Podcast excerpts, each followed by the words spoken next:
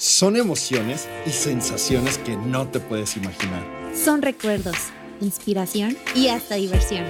Descorcha con nosotros Y sírvete una copa. y enamórate del fascinante mundo del vino. Yo soy Sofi. Y yo soy Alex. Y esto es Descorche. Por el mayorista.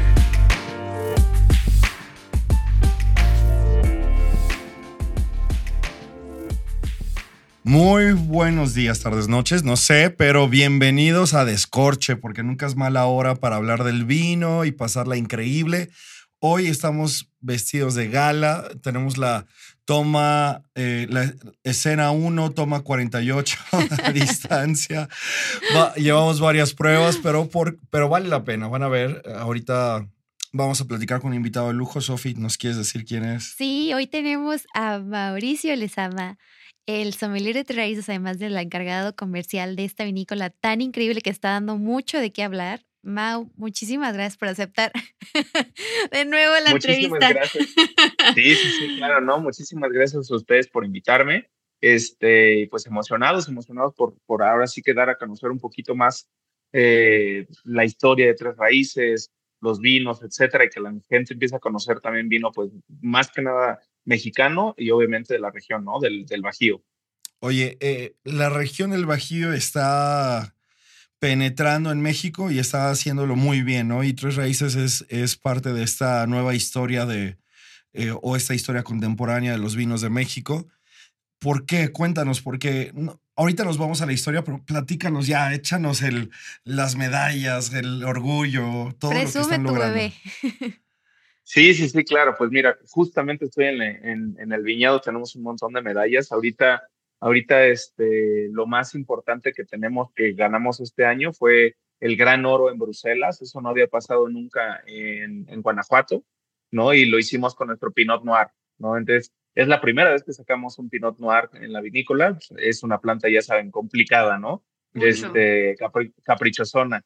Entonces, este, viene este Aarón, eh, Aarón Huertas es nuestro enólogo, es desde España, hizo un estudio bastante interesante acerca de diferentes variedades, entre ellas Pinot Noir, y pues bueno, ahí le dio, le dio su, su toque, ¿no? Él, él le gusta mucho más como el tema del perfil francés clásico, bonito, y pues bueno, eso hizo ganar el gran oro en Bruselas, ¿no? Y por ahí también tenemos el Tempranillo, que ganó plata también en el, en el Mundial de Bruselas, que bueno, no por ser plata es menos, pero bueno, No, sí, no, claro que no. Y, y mundiales. sí, exacto, es a nivel mundial. Wow. O sea, no Wow. es en el México Selection, es el Bruselas Mundial. Sí, porque en el México Selección hay muy buenos vinos, pero no deja de ser una competencia limitada.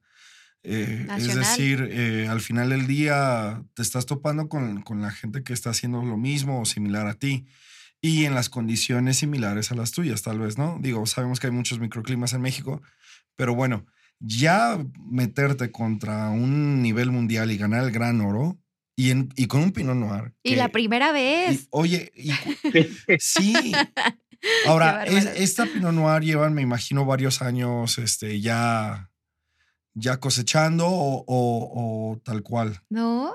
Mira, hemos, hemos, eh, o sea, esta es la primera vez que cosechamos Pinot Noir para hacer vino. O sea, sí tenemos Ya, Pinot Noir, claro. tenemos, no tampoco tenemos así como 20 hectáreas de Pinot Noir, porque tampoco, pero sí tenemos una- una cantidad considerable de hectáreas acá plantadas en el rancho.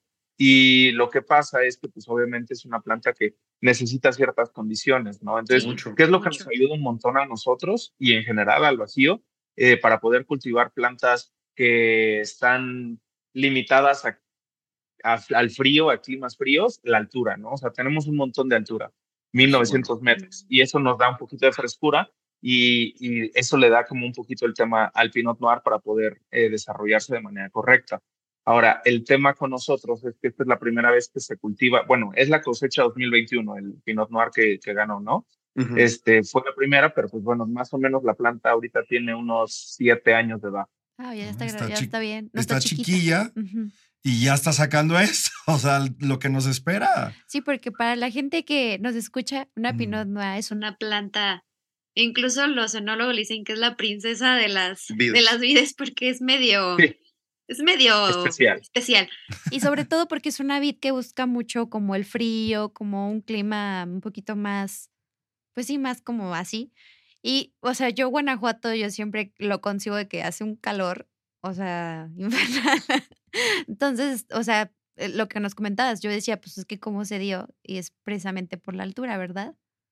Sí, es la altura, y bueno, justamente, pues bueno, como dices, ¿no? Pinot Noir específicamente es muy sensible porque la piel de la uva es, es una de las más delgaditas, entonces la insolación es lo que le afecta realmente. Entonces nosotros en el rancho se cuenta que casi todo está plano, pero eh, justamente tenemos una pequeña laderita orientada al norte, que ahí tenemos justamente Pinot Noir, tenemos Riesling, Ah, ahí que le da menos insolación y justamente podemos este, trabajar el Pinot Noir de manera más correcta, ¿no? Porque pues bueno, acá en Dolores Hidalgo, este, pues hace calorcito. Sí, sí, sí, no. Oye, ¿Qué? pero ¿qué, qué temas, no? Que los detalles más pequeños pueden hacer lo- los grandes cambios. Y, y qué padre poder traer esta medalla de verdad en tu primer cosecha para vinificar. Y digo, wow, o sea, no sé, yo- ¿cómo fue el, el clima interno de ustedes, no? O sea, ¿cómo, cómo- cuál fue su reacción? Eh, ¿Qué dijeron los, los fundadores? O sea, ¿qué, qué, qué, qué penetra esto para el futuro? Sí, no, eso, eso nos da apertura bastante. ah, obviamente fue una emoción y de que hicimos fiesta y de que obviamente sí, este, incluso en, términos de ventas, pues todo el mundo como que volvió a ver a Tres Raíces, ¿no? De cómo Claro. ¿qué están haciendo, por qué ganaron un gran oro. Eh, y pues bueno, para nosotros fue muy benéfico esa, esa parte en ventas y sobre todo acá internamente, pues bueno, como que también a los chicos, eh, pues te estoy hablando de que meseros, bodegueros, eh, los otros familiares que están dando los recorridos acá, pues empezaron a aprender un poquito más de Pinot Noir, porque en México sa- hay no. súper poquitos Pinot Noirs, ¿no? Y Sí. no estamos acostumbrados a tomar ese vino, a Sí. diferencia de Estados Unidos, que les encanta el Pinot Noir, ¿no? Sí. Entonces, este, pues a nosotros nos, nos trajo mucho conocimiento, porque empezamos a probar Pinot Noir no nada más mexicano, sino de Estados Unidos, de Francia, etcétera, para ver perfiles. Eh, la llegada de Aarón, del enólogo, este, nos abrió muchísimo la mente a diferentes perfiles de Pinot Noir, de Malbec, de Tempranillo, ¿no? O sea, eh, hemos aprendido mucho. Esto lo que nos trae es mucho conocimiento, ¿no? Y, y obviamente los dueños están abocados 100% a hacer cosas diferentes, ¿no? O sea, porque siempre dicen, a ver, todo el mundo tiene Malbec, todo el mundo tiene Tempranillo, todo el mundo tiene Cabernet Sauvignon, ¿no? Entonces, pero no todo el mundo tiene que, eh, un Pinot Noir o un Riesling o este, la combinación Nebbiolo con Sangiovese, ¿no? O sea, que son cositas que Tres Raíces hace que, que son completamente disruptivas, ¿no? Entonces, eso es Claro. como que los, lo que nos está caracterizando bastante. Oye, Mau, y platícanos ahora sí, ya hablando, ya que ya estás así todo emocionado, un poquito de la historia de por qué se llama Tres Raíces. Incluso no sé si el lugar donde se asentaron es por algo en específico. Ahora sí que tú chismeanos para que la gente que igual y, ya está volteando y dice, ay, mira el Pinot Noir. o ¿Qué, que- qué es lo Ajá. rico, no? Del vino. A veces no nada más es como la medalla o, o, La "Ah, me gustó el vino, sino ya cuando conoces poquito más el, eh, las raíces. Ah. Ahora sí. eh, punch, punch. Este, de ahí, de ahí que te alimenta el, el tema, ¿no? Y, y lo bebes con con conciencia, que, que además es sano. Sí, claro, ¿no? Y es como súper importante el tema de la historia, porque al final del día, pues no- nosotros somos jóvenes, ¿no? Por así decirlo, en el mundo del vino, pero cuando, por ejemplo, te tomas un, un Vega Sicilia o un Chateau Margaux, pues igual y, igual y no es el vino que más te vaya a gustar en la vida, pero muy probablemente la historia que hay detrás de ese vino es enorme, ¿no? Y es lo que te estás tomando, estás tomando historia. Y pues bueno, para nosotros eh, empezamos a plantar en el 2012, o sea, llevamos de que 11 años eh, en, esta, en esta industria. ¿Por qué, se, ¿Por qué se pone aquí en Guanajuato, específicamente en Dolores Hidalgo? Por dos cosas. El, el dueño eh, le pone primero que nada tres raíces por sus tres hijos, ¿no? Es un proyecto 100% familiar que en algún punto quiere dejárselo a sus hijos, que echen raíces acá en Dolores Hidalgo. El dueño es de Reynosa, ¿no? Y, y dices, ¿por qué alguien de Reynosa viene al centro a poner un viñedo, no? El señor, pues bueno, tiene, tiene la lana para haberlo puesto en Ensenada o en Querétaro o en, siquiera en Italia, ¿no? Claro. Pero, ¿qué Guanajuato? Guanajuato específicamente es el, el estado eh, con crecimiento más exponencial de México en el tema del vino. ¿no? Entonces, por ejemplo, tú ves Ensenada y hay casi 300 vinícolas, pero su crecimiento, su gráfica está plana, ¿no? Segundo lugar, eh, Coahuila, ¿no? Pues no hay más como vinícolas nuevas. Sabemos que está Casa Madera, Don Leo, Parvada, bla, bla, bla, pero su crecimiento también está muy estable, ¿no? Tercer lugar, eh, Querétaro. Querétaro, pues es grande porque la cantidad que hace Fraisionet es enorme, ¿no? Sí, claro. Entonces, este, y eso no, nadie se lo va a quitar, pero también el crecimiento es muy plano. Hace 11 años, Guanajuato tenía 15 viñedos. Actualmente, Guanajuato tiene 49 viñedos. ¿No? Entonces, en cuanto a crecimiento, es exponencial. Y eh, el señor tuvo la visión para ponerlo en Guanajuato por eso, porque sabía que el vino en Guanajuato iba a crecer. Y la otra, eh, por temas logísticos, ¿no? Temas logísticos. Es más fácil mandar de, de, este, de Guanajuato a Cancún que de Ensenada a Cancún. Sí, sí, totalmente. Entonces, este, sí, también es un tema logístico. El señor es 100% de negocios. Entonces, claro que le gusta la tierra, le gustó mucho Dolores Hidalgo específicamente. Y, y también investigó un poquito de que, bueno, el, el, cura Miguel Hidalgo tenía vides en ese, en ese entonces, ¿no? Entonces, la vid de manera natural se da acá. ¿no? Entonces, este, pues sí tiene una historia vitivinícola Guanajuato bastante Totalmente de acuerdo. Oye, y aparte, eh, digo, el chisme de la historia, según todos los que estamos en el mundo del vino, es que Mister Hidalgo, eh, que le arrancan sus vides, de ahí que empieza el, el, grito de independencia, ¿no? Que le ardió, le, le costó y, y de ahí viene el 15 de septiembre prácticamente. Y este, y qué padre que ustedes están justo ahí en la cuna, ¿no? Además, yo creo que, me digo, ya muy extra, extra eh, cultura del vino, pero pues ahí da el presidente otro grito, eh, todos los 16 en Dolores Hidalgo, ¿no? Entonces, no sé si este actual presidente, porque tiene varias ideas él, pero yo recuerdo perfecto haber estado ahí una vez que todavía estaba Calderón como presidente y me tocó estar ahí. Es, es una sensación súper bonita porque el pueblo es súper abrazador, está, no es un pueblo, pero es casi un pueblo, es como tiene este toque chiquito, rico y, y, y está fregón que estamos, de hecho nosotros estamos a una hora. O sea, nosotros estamos súper cerca. Eh, yo creo que sin problemas los vamos a ir a visitar, este, conocer y hacer, hacer un buen video, hacer mucho material. Es que hay que presumirlo, hay que gritarlo y por eso eh, nosotros en Scorche nos quisimos dar la tarea de estar contigo porque no cualquiera logra esto. Es más, en nivel mundial no cualquiera y menos, o sea, alguien representando a México, alguien que, que además con estrategia, con cálculos, con atreviéndose, ¿no? Tú lo comentabas de una manera disruptiva. ¿Qué más que decirte que enhorabuena? Eh, nos, nos hace sentir orgullosos a los que estamos de este lado como, como gente que ama y la, la cultura del vino y que además la presume. Eh, a veces, bien decías, a veces no sabemos ni a dónde presumir porque de pronto se centra la cultura del vino en dos, dos regiones de una manera muy característica, pero qué padre que Guanajuato está levantando la mano, que San Luis está levantando la mano, que en, en, general la región Bajío, Aguascalientes está allá con, eh, también presumiendo unas que otras medallas. Eh, mundiales y, selecciones México. Pero qué padre, porque creo que esto está, eh, lo que algún día nos quisieron quitar hace unos varios años, está resurgiendo y con gente joven, gente como tú, como eh, qué padre que hay enólogos expertos desde España este, viniendo a atreverse y que además la apertura también de los dueños, ¿no? O sea, porque a veces todos tienen muy padres ideas, pero no hay apertura y aquí lo estamos viendo y y aquí el fruto, ¿no? Entonces, eh, mira, no, eh, no queda más que, que invitar a la gente, no sé si nos eh, acompañes con esto, que invites que tú nos digas tus tres favoritos, porque sé que es difícil, pero vayamos por tres favoritos que nos recomiendes y a lo mejor hasta, ¿por qué no? Que nos digas con qué lo comemos. A ver, a ver, échalo. Sí, claro.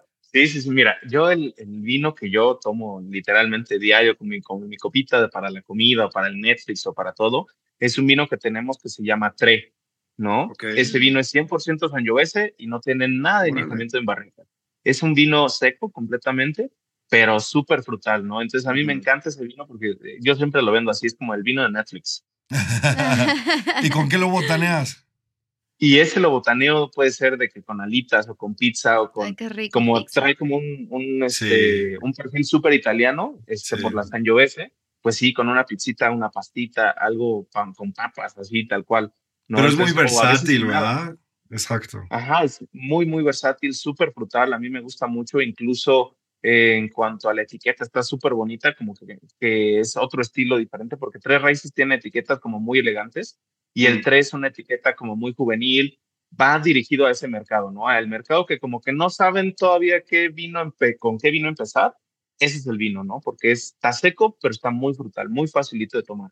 Buenísimo. ¿no? Entonces, ese es, ese es como mi, mi diario, ¿no? Eh, obviamente el Pinot Noir. Pinot Noir últimamente he estado como súper, súper metido con este tema del Pinot.